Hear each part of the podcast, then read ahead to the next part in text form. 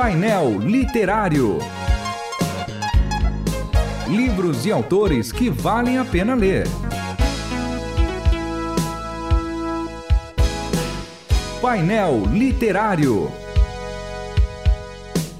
Eu sou o Pastor Júnior e este é o painel literário da Rádio Transmundial.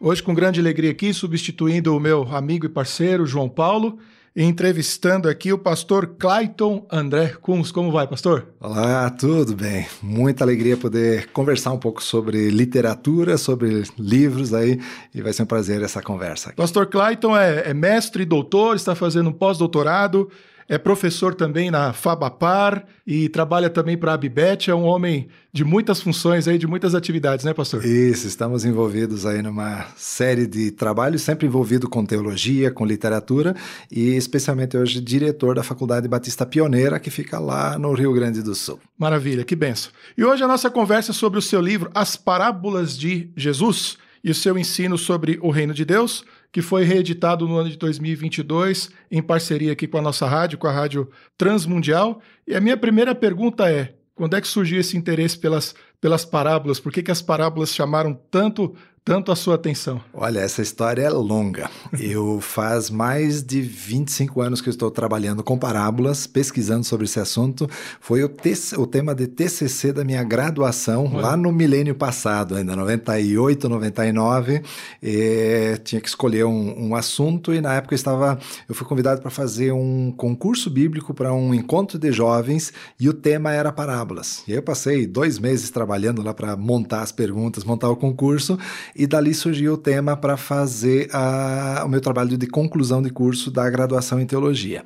Depois isso acabou virando uma uh, dissertação de mestrado também e posteriormente virou uh, livro. Uma primeira edição em 2014 e agora em 2022 aí uh, foi republicado em parceria com a Faculdade Batista Pioneira e a Rádio Transmundial. Para colocar quem nos ouve aqui dentro do assunto, o que, que caracteriza esse gênero literário dentro da Bíblia como parábola? O que, que é diferente de uma narrativa, de um ou de outros gêneros literários dentro da Bíblia? Isso. Esse é o, uma das primeiras partes do livro é justamente fazer essa definição do que, que é, é parábola, né?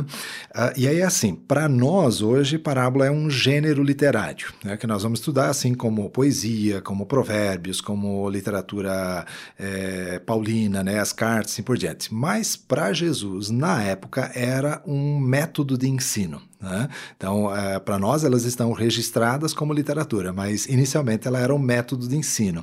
E a parábola é um negócio muito interessante. A definição técnica do termo ela vem de duas palavrinhas gregas. Uma é pará, que é uma preposição que significa ao lado de, e o verbo balo, tá, onde vem boler, né, é que significa jogar. Então, quando junto essas duas palavras, é, parabolê é jogar algo ao lado de. Ou seja, eu não entendi um certo conceito, então Jesus jogou ao lado disso uma outra coisa para facilitar a compreensão. Vou pegar um exemplo bem simples. Quando Jesus precisava ensinar para os seus discípulos sobre consumação do reino de Deus. Imagina um monte de pescador, o pessoal não fazia ideia nenhuma do que, que era nem reino de Deus, e muito menos a consumação. Ele pensou assim: bom, o reino de Deus é semelhante a uma rede que é lançada no mar que traz os peixes, e aí o pescador tem que separar os bons para um lado, os ruins para o outro. Assim será na consumação do reino de Deus. O que, que ele fez? Ele pegou um conceito que eles não conheciam ainda e jogou ao lado disso algo que eles já conheciam, né? a rede. Né? E aí uma das definições bem simples é, de parábola é que é a, a, é a explicação de algo desconhecido através de figuras conhecidas. Ele explicou algo que eles não conheciam, a consumação do reino de através Deus, de algo... através de uma figura que todo mundo sabia. Mais da metade dos, dos discípulos eram pescadores. Então eles sabiam do que, que se tratava. Né? Então, é, essa é a definição do que, que é parábola e Jesus utilizou isso muito.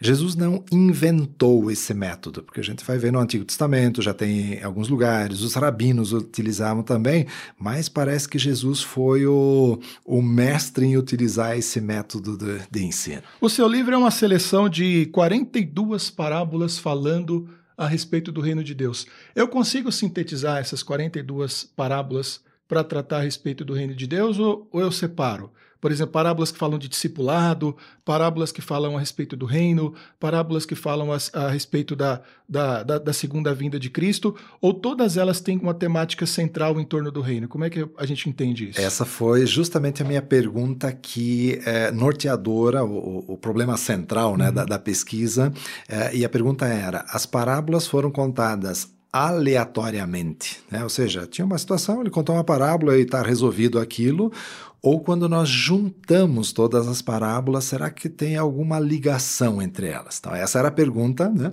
E aí eu selecionei, então, essas 42 parábolas, coloquei elas em ordem cronológica, pegando várias harmonias dos evangelhos, então eu coloquei em ordem cronológica e aí tentei descobrir dentro dela um fio norteador. Aí o tema central saiu o reino de Deus e na, uh, na estrutura que eu apresento no livro, eu divido ela em três grupos.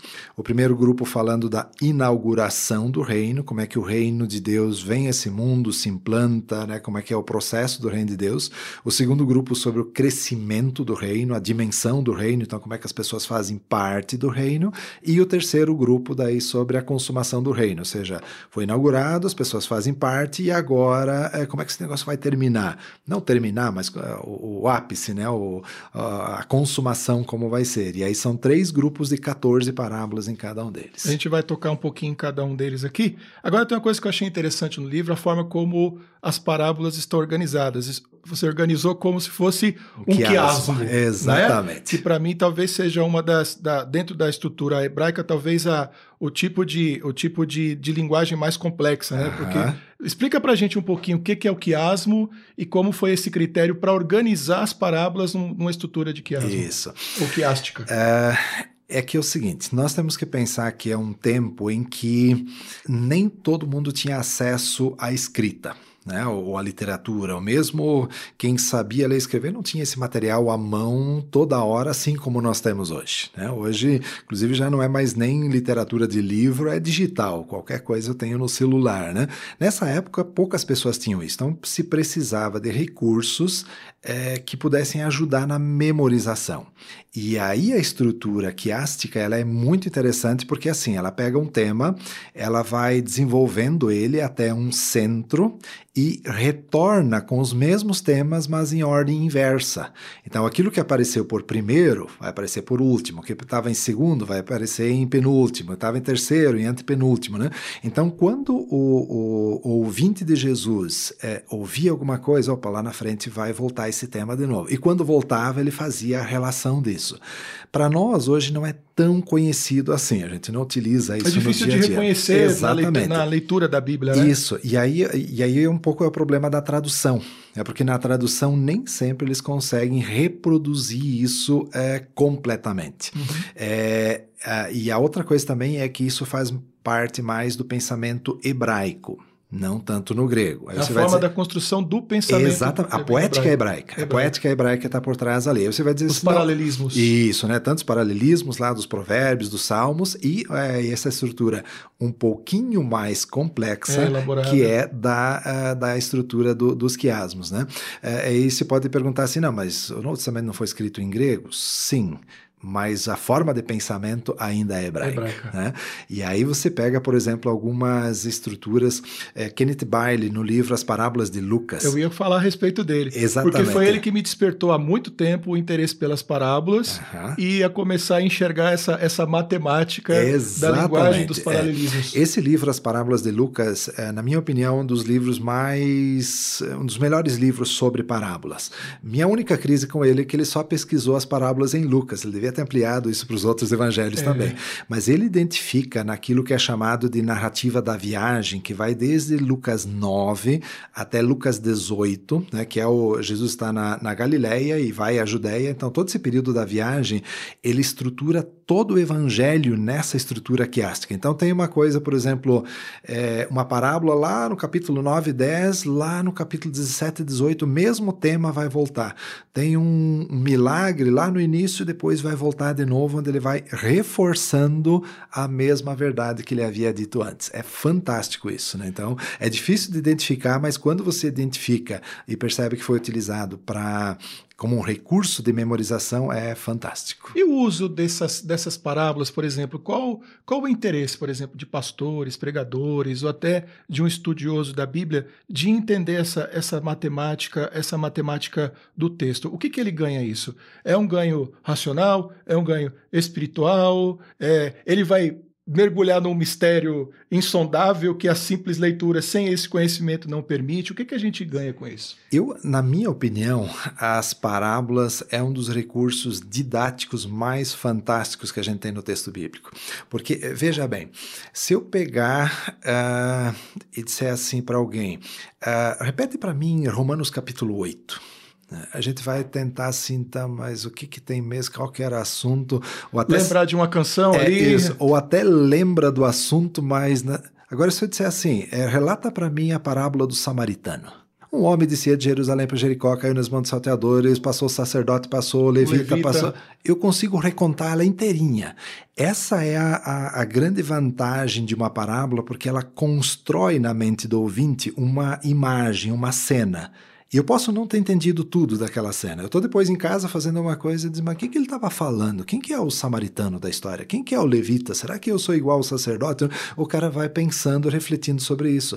Então, a parábola tem uma vantagem fantástica que é essa questão da pessoa gravar, memorizar isso e mesmo que ela não tenha entendido tudo sobre isso, lá na frente ela vai refletir, vai trazer isso à mente. Então, é fantástico esse Esse recurso. livro é recomendável para quem? Olha, ele foi escrito como uma como um TCC, como uma é, depois uma dissertação de mestrado, mas ele está numa linguagem muito acessível. Então, eu já vi pessoas utilizar ele como é, livro-texto para sala de aula de, de curso de teologia, já vi gente usar para classe de escola dominical, já vi é, pequenos grupos ou células utilizando ele também. Então, ele tem uma primeira parte que é uma parte, é, não diria técnica, mas aquela coisa assim: o que é uma parábola, quais as características, como é que se interpreta, qual o propósito propósito de uma parábola, e depois ela entra então nessas 42 parábolas, descrevendo em cada uma delas uh, o contexto em que ela foi contada, as, uh, a interpretação dela, uma aplicação em cada uma delas. Então ela é muito prática e muito fácil de entender. Eu li,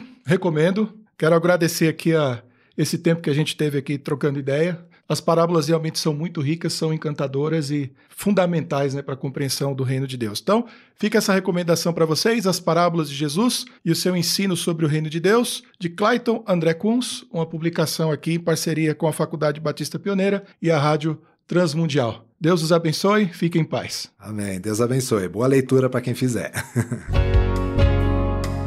Você ouviu Painel Literário.